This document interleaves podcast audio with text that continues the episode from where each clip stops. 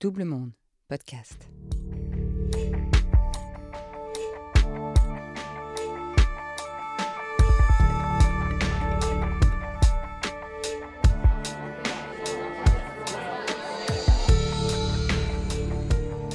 Le procès des attentats du 13 novembre touche à sa fin.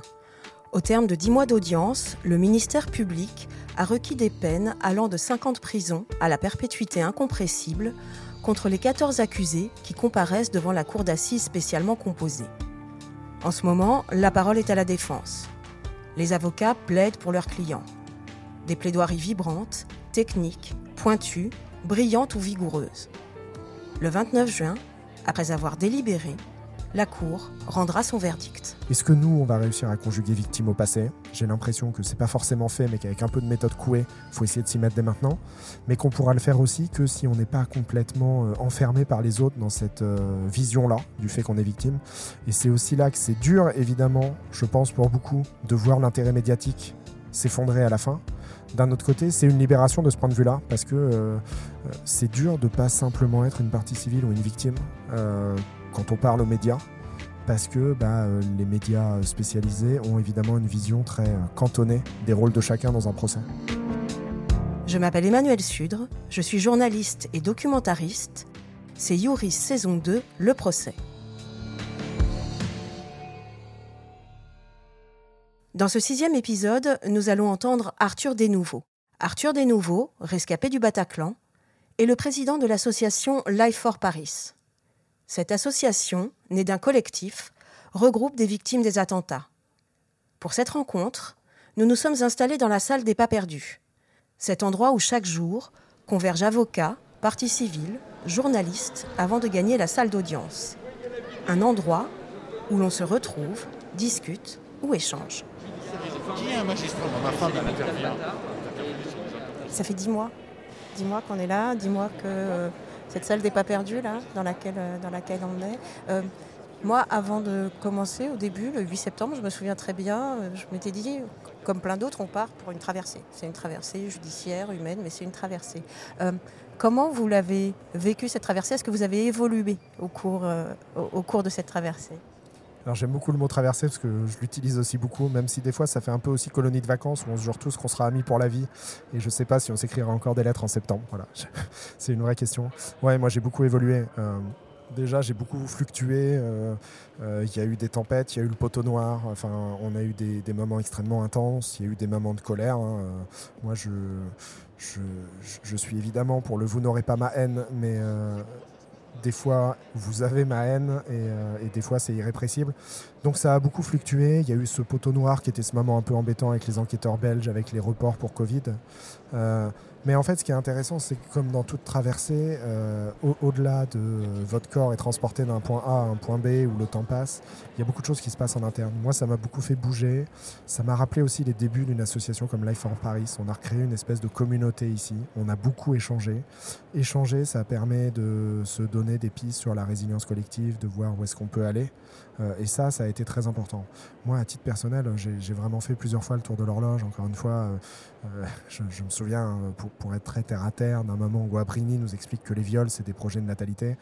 Être rentré chez moi et m'être dit, franchement, la peine de mort, pourquoi pas en fait euh, et donc devoir refaire ce travail, de me dire bah non, en fait non, parce que si on commence à, céder à cette facilité-là, et eh ben on n'a plus les barrières démocratiques nécessaires pour s'opposer à Daesh. Et donc moi en fait ça m'a beaucoup raffermi euh, sur mes positions, euh, j'allais dire humanistes sur le sujet. Ensuite, honnêtement, après dix mois, je suis assez lassé. Je suis ravi que des professionnels m'aient aidé à décortiquer cette nuit qui m'obsède depuis des années. là, je commence à en avoir marre. Euh, et, si je pouvais arrêter euh, d'entendre parler des détails du 13 novembre et des accusés, ce serait bien. Et donc finalement, il y a aussi cet aspect, euh, comme tout boulimique, à la fin, là, c'est l'overdose. J'ai un peu envie de vomir tout ça et j'ai envie de passer à autre chose.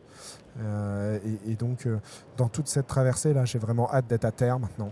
Et il y a eu tous les moments. Il y a eu les moments où je voulais que ça se finisse pas, les moments où j'aurais voulu que ce soit fini tout de suite et les moments où je me demandais ce que je faisais là. Il y a vraiment tout eu. Et, et j'ai l'impression dans mes discussions que ça a été le cas pour un peu tout le monde. Et euh, avec la différence que ben, quand on est président d'association, on a une certaine forme d'engagement qui fait qu'on euh, ne peut jamais aller dans la soute et, faire une sieste. Il faut toujours un peu avoir une présence euh, permanente. Et je suis content de lâcher ça.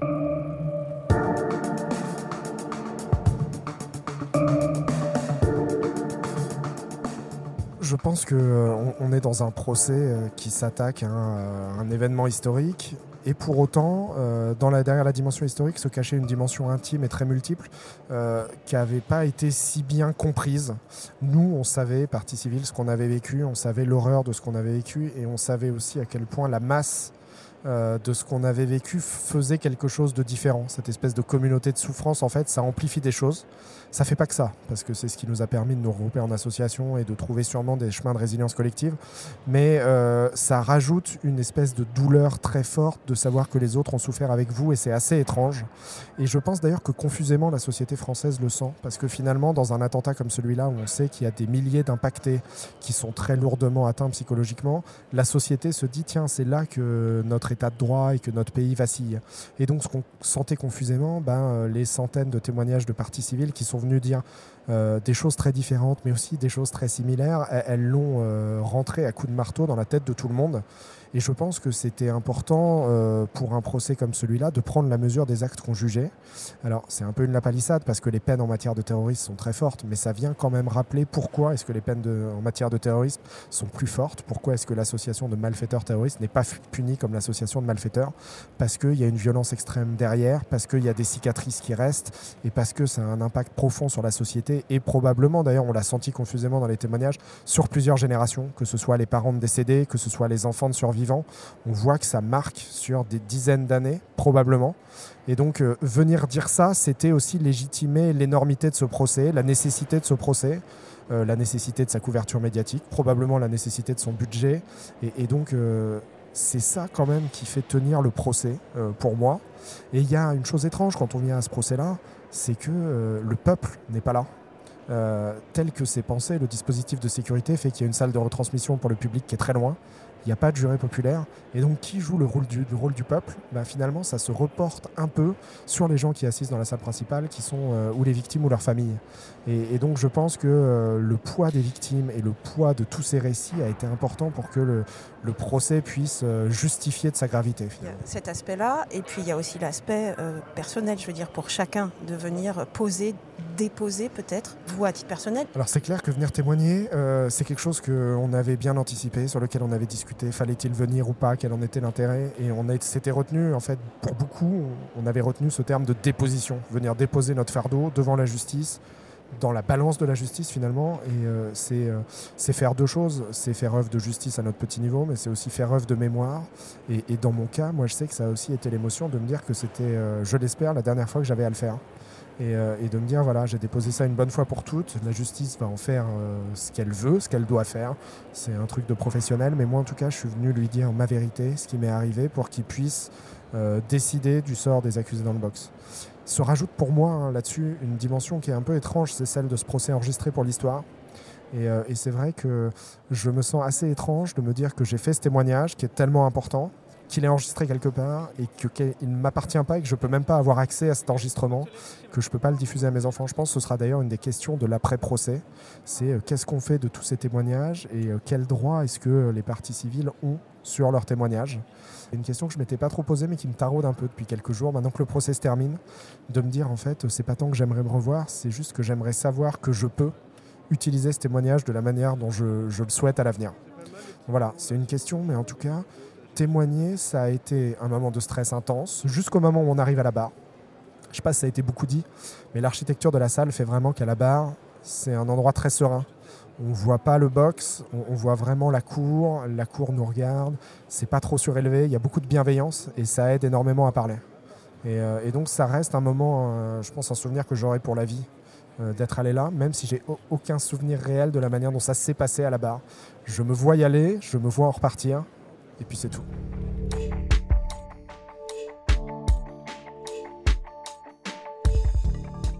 Lorsqu'il a témoigné en octobre, Arthur Desnouveaux a fait la demande que des extraits sonores enregistrés par un dictaphone et des photos du Bataclan soient diffusés à l'audience. Une demande qu'il a réitérée, qui a été débattue, avant que finalement le président Perrier s'y accède au mois d'avril. Pour moi, il y avait, il y avait euh, trois niveaux qui pouvaient justifier, euh, qui devaient justifier leur diffusion. Le premier, c'est tout bonnement que si on peut venir le raconter à la barre, il n'y a pas à y avoir de tabou. Si c'est au dossier, ça doit être vu. Euh, et, que ça, c'était important pour ne pas nous sentir, nous, victimes, euh, seuls, à devoir vivre ces moments-là et à devoir avoir vu l'horreur. on enlève un certain nombre de préventions quand on rentre dans une salle d'audience, on le sait, on sait que c'est difficile, et donc ça paraissait important que ça ait lieu ici aussi. Et, c'est ça le deuxième point, c'est que dans un procès qu'on dit historique, on ne peut pas se permettre de créer une jurisprudence qui ferait qu'on ne verrait plus la moindre goutte de sang. Malheureusement, c'est dur à dire, et, nous-mêmes on le dit, euh, les sons et les images à l'intérieur du Bataclan n'appartiennent pas aux familles des victimes. En tout cas, pas dans l'enceinte judiciaire. Et, donc ça, il, fallait vraiment euh, s'en déposséder. La, troisième raison et la plus évidente, c'est quand même que ça permet de se rendre compte de ce qui s'est passé d'une autre manière que les témoignages. Euh, et, je pense que si on n'avait pas eu ça, ce serait resté beaucoup moins concret. Et que là, au moins, euh, tout le monde a pu juger sous un autre angle que le subjectif de l'horreur du Bataclan. Et, je vous avoue qu'il y a même un débat qui existe toujours, alors sur lequel j'ai pas d'opinion, mais qu'il faudra trancher un jour ou l'autre. C'est qu'on ne voit nulle part dans l'espace public de photos de victimes du terrorisme, euh, de cette vague de terrorisme islamiste. Et ça, c'est une vraie question. Alors on comprend qu'on ne veuille pas les diffuser pour euh, pas faire la propagande de Daesh, oui, d'un autre côté, si on connaît tous l'horreur de la Seconde Guerre mondiale, c'est bien parce qu'on a vu des photos des camps de concentration aussi. Et donc, à quel point est-ce qu'un jour ces images devront être libérées? À quel point ce sera le rôle d'un musée mémoriel contre terrorisme Je ne sais pas. Mais qu'en tout cas, dans l'enceinte judiciaire, il y ait trop de prévention, trop de prévenance, c'est un problème. Et, le sujet un peu connexe à ça, c'est qu'en fait, tous ceux qui pensaient bien faire étaient des non-victimes qui euh, s'érigeaient euh, euh, le droit de s'arroger plutôt le, droit de parler en notre nom euh, et ça, c'est vraiment inacceptable et ça renvoie les victimes à cette passivité éternelle dans laquelle on essaye de les enfermer. Et, euh, moi, j'ai toujours voulu essayer de jouer un rôle de partie civile de rupture, quoi. Essayer de, de, dire, mais non, mais attendez, nous, on a notre libre arbitre et on peut avoir des choix. Et ces choix-là, d'ailleurs, ne sont pas forcément ni dictés par nos avocats ni à être portés par nos avocats. On peut le dire nous-mêmes, on peut décider que François Hollande doit venir, on peut dire qu'on veut ces sons et ces images. C'est important de le faire. Et, euh, et d'ailleurs, le jour où ça a été diffusé, euh, il n'y a pas eu de malaise dans la salle. Il y a eu des pleurs, évidemment. Euh, la salle était plus remplie que pour n'importe quel autre jour, même les interrogatoires de Salah Abdeslam. Et ça prouve bien que ça répondait à un certain besoin. Et les accusés y ont fait référence après, dans leur dernier témoignage, certains d'entre eux, ce qui prouve que ce n'était pas non plus inutile pour eux de se voir confrontés à la réalité de leurs actes. Notamment, il y avait aussi des photos des kamikazes et de leur corps. Et, et donc, ça fait de tout ça une petite pièce dans cet énorme puzzle de justice, mais une petite pièce qui aurait été manquante sinon, je pense. Est-ce que vous, vous avez appris des choses? Est-ce qu'il y a des choses qui vous ont surpris pendant ce procès? Est-ce que vous avez des moments plus forts que d'autres? Alors, vous m'avez dit, je suis passée par plein de phases, en haut, en bas, euh, sur le côté, euh, voilà. Euh, mais est-ce qu'il y a quand même des choses qui vous ont marqué? Alors oui, il y a des choses qui m'ont fortement marqué. Que je...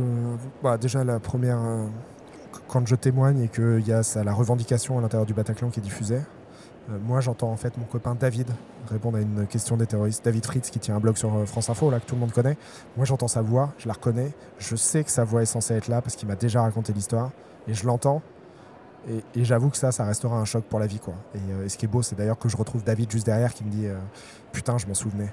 Et, ça, ça restera très fort.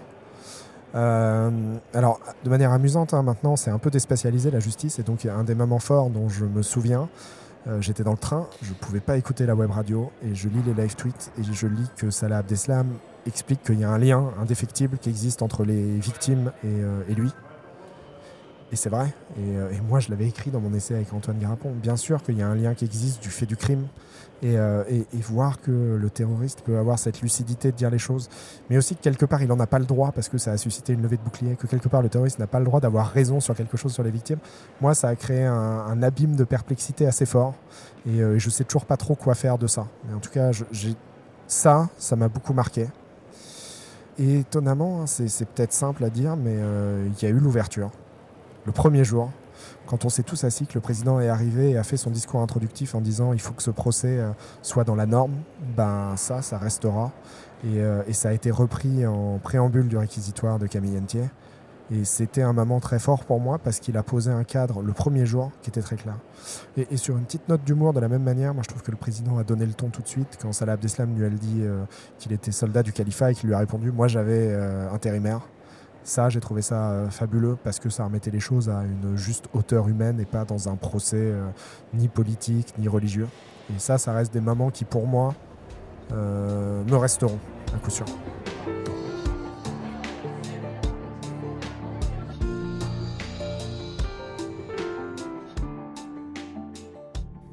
Dans ce procès, il y a plus de 2500 parties civiles représentées par plus de 350 avocats. Tous n'ont pas plaidé, mais on a assisté à un épisode inédit, délicat, où se sont succédés des plaidoiries collectives thématiques et d'autres individuelles. bien sûr, tu, sais comment ça se passe dans la réalité.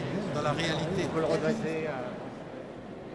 Alors moi je dois dire que j'ai pas bien compris l'exercice de plaidoirie des parties civiles dans un procès comme celui-là, euh, parce que je, vois bien l'intérêt théorique de la chose, mais dans un contexte où les parties civiles ont tellement bien exprimé leur douleur avec tant de répétitions, dans un contexte aussi où il y a tellement de parties civiles qui ont écrit des articles, des livres et qui donc sont venus expliquer avec beaucoup de recul ce qui leur était arrivé, notre chemin collectif. Euh, avec la qualité aussi des témoignages, j'ai eu l'impression qu'il pouvait y avoir qu'une forme de redondance euh, en moins bien ce que pouvaient dire les avocats de partie civile. Alors, c'est évidemment pas vrai. C'est pas du tout une critique euh, des avocats de partie civile. C'est plutôt une question sur le rôle de l'avocat de partie civile dans un procès comme celui-là. Et, je trouve que la question n'a pas reçu de réponse valide. Et, d'ailleurs, j'aurais aimé que dans les plaidoiries de partie civile, il y ait plus de questionnement sur ce rôle-là, parce que je pense que c'était important, quelque part, de poser aussi euh, les questions du débat. Donc évidemment, les avocats de partie civile ont rappelé plein de choses, mais moi, j'ai pas eu l'impression d'apprendre grand-chose. J'ai pas eu l'impression non plus d'avoir euh, quoi que ce soit de lumineux. Mais c'est vrai que pour moi, je l'ai toujours dit, les avocats de partie civile avaient un rôle plus difficile que celui des avocats de la défense dans ce procès. Parce qu'ils étaient pris entre un, excellent parquet, euh, des parties civiles euh, très fortes, très nombreuses et, qui finalement ont fait le job. Et donc, bon, voilà, il y a eu cette réponse un peu de plaidoirie coordonnée à laquelle moi, je, n'ai pas trop adhéré. Elle avait le bénéfice de l'organisation et de nous faire gagner du temps, parce que comme ça, on n'a pas eu 150 plaidoiries. Mais par ailleurs, quand on se détache des clients qu'on doit servir, euh, on a vite tendance à essayer d'en faire une tribune ou euh, une forme d'essai qui ne serait pas publiée chez un éditeur. Et, moi, je le dis euh, sans aucune agressivité, mais les plus mauvais témoins qu'on a eus, c'était à se demander si on leur avait mis une robe noire, si on aurait dû les écouter religieusement dans la plaidoirie collective. Et ça, moi, honnêtement, ça me gênait un peu. j'ai trouvé des choses très bien dans la plaidoirie collective, dans la plaidoirie individuelle, mais, je note que dans les réquisitions, justement, il a été fait très peu référence à ça, parce que la parole brute des parties civiles suffisait quasiment.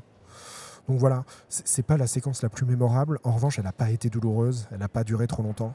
Mais euh, ce sera à mon avis une des grandes questions que les avocats se poseront. C'est comment est-ce qu'on fait dans un procès de cette envergure-là, avec autant de victimes, pour exister, pour apporter quelque chose. Je modère juste mon propos parce qu'en fait, ces avocats-là nous apportent beaucoup dans leur cabinet, beaucoup sur la partie euh, réparation, beaucoup sur la partie civile qui en fait n'est pas du tout traitée ici. C'est juste vraiment dans le cadre du procès pénal, c'est pas si évident. Euh, vous avez euh, publié là récemment une tribune dans Libération avec Aurélie Sylvestre et avec David justement. Le procès a réanimé nos cœurs tels qu'ils battaient avant, avant le 13 novembre. Ça aussi, j'imagine que ça a dû vous surprendre, ce chemin que vous avez fait tous ensemble le côté collectif du procès a été une surprise en fait. Euh, et, le fait que. Donc Aurélie Sylvestre, je ne la connaissais pas avant ce procès. Euh, je voyais qui c'était parce qu'elle a écrit un livre, mais je ne lui avais jamais parlé et j'ai jamais lu son livre, toujours pas d'ailleurs. Et, euh, et, en fait, bah, y a une communauté, encore une fois, qui se crée sur une traversée. On est coincé sur ce bateau, on parle avec les gens, on échange, et en fait, on s'est rendu compte avec David et Aurélie qu'on avançait un peu de, de conserve sur tout un tas de sujets, et qu'on retrouvait une envie de vivre, sûrement une, une dynamique un peu différente de celle qui était en sourdine pendant les six années avant. Euh, et, c'est aussi ça la force de euh, ces moments de pause à l'audience, cette pause dans les pas perdus, cette pause sur les marches où en fait on se parle de sa vie, où on va boire un petit coup de palais après. Il y a toute une vie qui se refait. Et en fait, ça, ça réanime beaucoup de choses. Ça et le fait, un, de pouvoir parler, deux, de pouvoir entendre parler les autres, que ce soit euh, les accusés, les avocats, enfin, que tout le monde puisse parler de ce qu'on a vécu. Finalement, ça nous fait avancer et ça nous fait nous dire peut-être qu'il y a moyen de renouer des fils. Alors attention, pas les fils d'avant, je l'avais dit dans mon témoignage et je maintiens ça. Pour moi, il y a trois deuils. Quand on survit, on fait le deuil de ceux qui sont morts, c'est cette espèce de culpabilité ou responsabilité du survivant. Mais il faut aussi faire le deuil de celui qu'on était avant et le deuil de l'image que les autres ont de vous. Mais je pense que ce procès nous a permis de faire ces trois deuils et, en fait le cœur rebat un peu comme avant une fois qu'on se dit bah en fait ouais je suis toujours là et je suis toujours vivant. C'est peut-être pas la même personne mais voilà avançons avançons ensemble. Et la question qui est, un peu euh, la fin de la tribune, mais qui est centrale, c'est est-ce que nous, on va réussir à conjuguer victime au passé? J'ai l'impression que c'est pas forcément fait, mais qu'avec un peu de méthode couée, il faut essayer de s'y mettre dès maintenant. Mais qu'on pourra le faire aussi que si on n'est pas complètement euh, enfermé par les autres dans cette euh, vision-là du fait qu'on est victime. Et c'est aussi là que c'est dur, évidemment, je pense pour beaucoup, de voir l'intérêt médiatique s'effondrer à la fin. D'un autre côté, c'est une libération de ce point de vue-là, parce que euh, euh, c'est dur de pas simplement être une partie civile ou une victime euh, quand on parle aux médias, parce que bah, les médias spécialisés ont évidemment une vision très cantonnée des rôles de chacun dans un procès.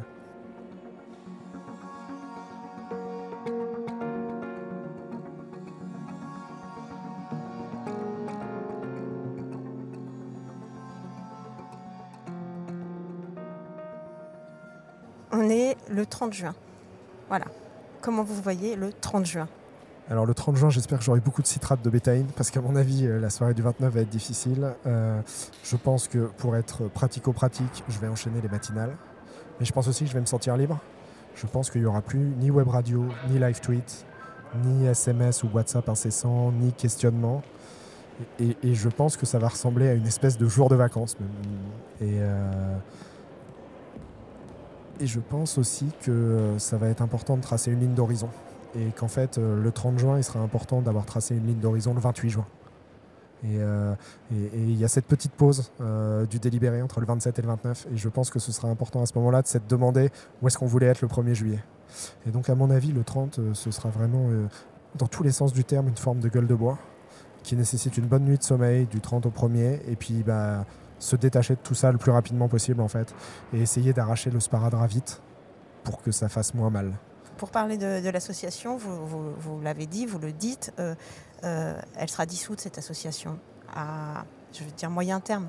Euh, c'est important ça pourquoi est-ce qu'on crée une association? C'est pas très clair en fait. Euh, on a créé Life for Paris pas comme une association mais comme une communauté. Et ensuite, euh, l'État nous a posé plein de questions. On a compris que pour être partie civile au procès, pour peser, pour peser dans la, mémoire, euh, il fallait être une association et être un peu institutionnel. Donc on l'a fait. Et, et en fait, moi j'ai toujours voulu faire ça en tant que président pour nous permettre de nous libérer encore plus et donc de casser cette béquille qu'on avait créée. C'est important de créer quelque chose parce que le summum de la passivité, c'est d'être victime. Et alors que créer une association, c'est tout l'inverse. En revanche, il faut savoir enlever la béquille au moment où on marche mieux. Et surtout, les béquilles ne sont pas éternelles. Et je pense qu'il faut se dire, on a pu le créer, on peut le tuer. Ça tue pas notre communauté, ça tue vraiment la partie institutionnelle. Et donc pour faire ça, bah, qu'est-ce qu'on a fait? Euh, On a fait la mémoire. Il y a un musée qui va être créé, il y a un jardin du souvenir qui va être créé. On a fait la justice. Alors il reste l'appel, il reste sûrement le procès d'Armani, enfin voilà, il reste des choses. Euh, mais la fin des fins, ça doit être d'arrêter ça, d'arrêter aussi cette existence médiatique. Alors qui est un peu en trompe-l'œil, hein, parce que pour ceux qui suivent l'association, moi par exemple, je ne donnais aucune interview avant ce procès. C'est juste que personne ne se souvient du nom des victimes de Landru. Et donc, pour ce procès-là, si on voulait pas que ce soit le procès de Salah Abdeslam, mais aussi celui des victimes, il fallait accepter d'incarner. Mais ça, c'est fini le 30 juin aussi. Et, donc, euh, c'est pareil pour l'association. Finalement, il n'y aura pas un besoin d'incarnation parce qu'on a créé ces lieux de mémoire. Le 13 novembre doit être le 13 novembre à partir d'un certain temps. Donc, on va se dissoudre.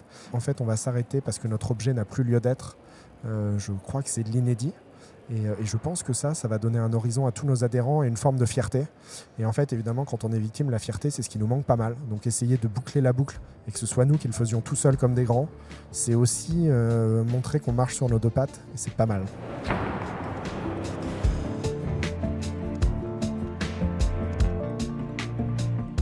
On se retrouve très bientôt pour un dernier numéro après le verdict. C'était le sixième épisode de Youris saison 2 Le Procès, une production Double Monde.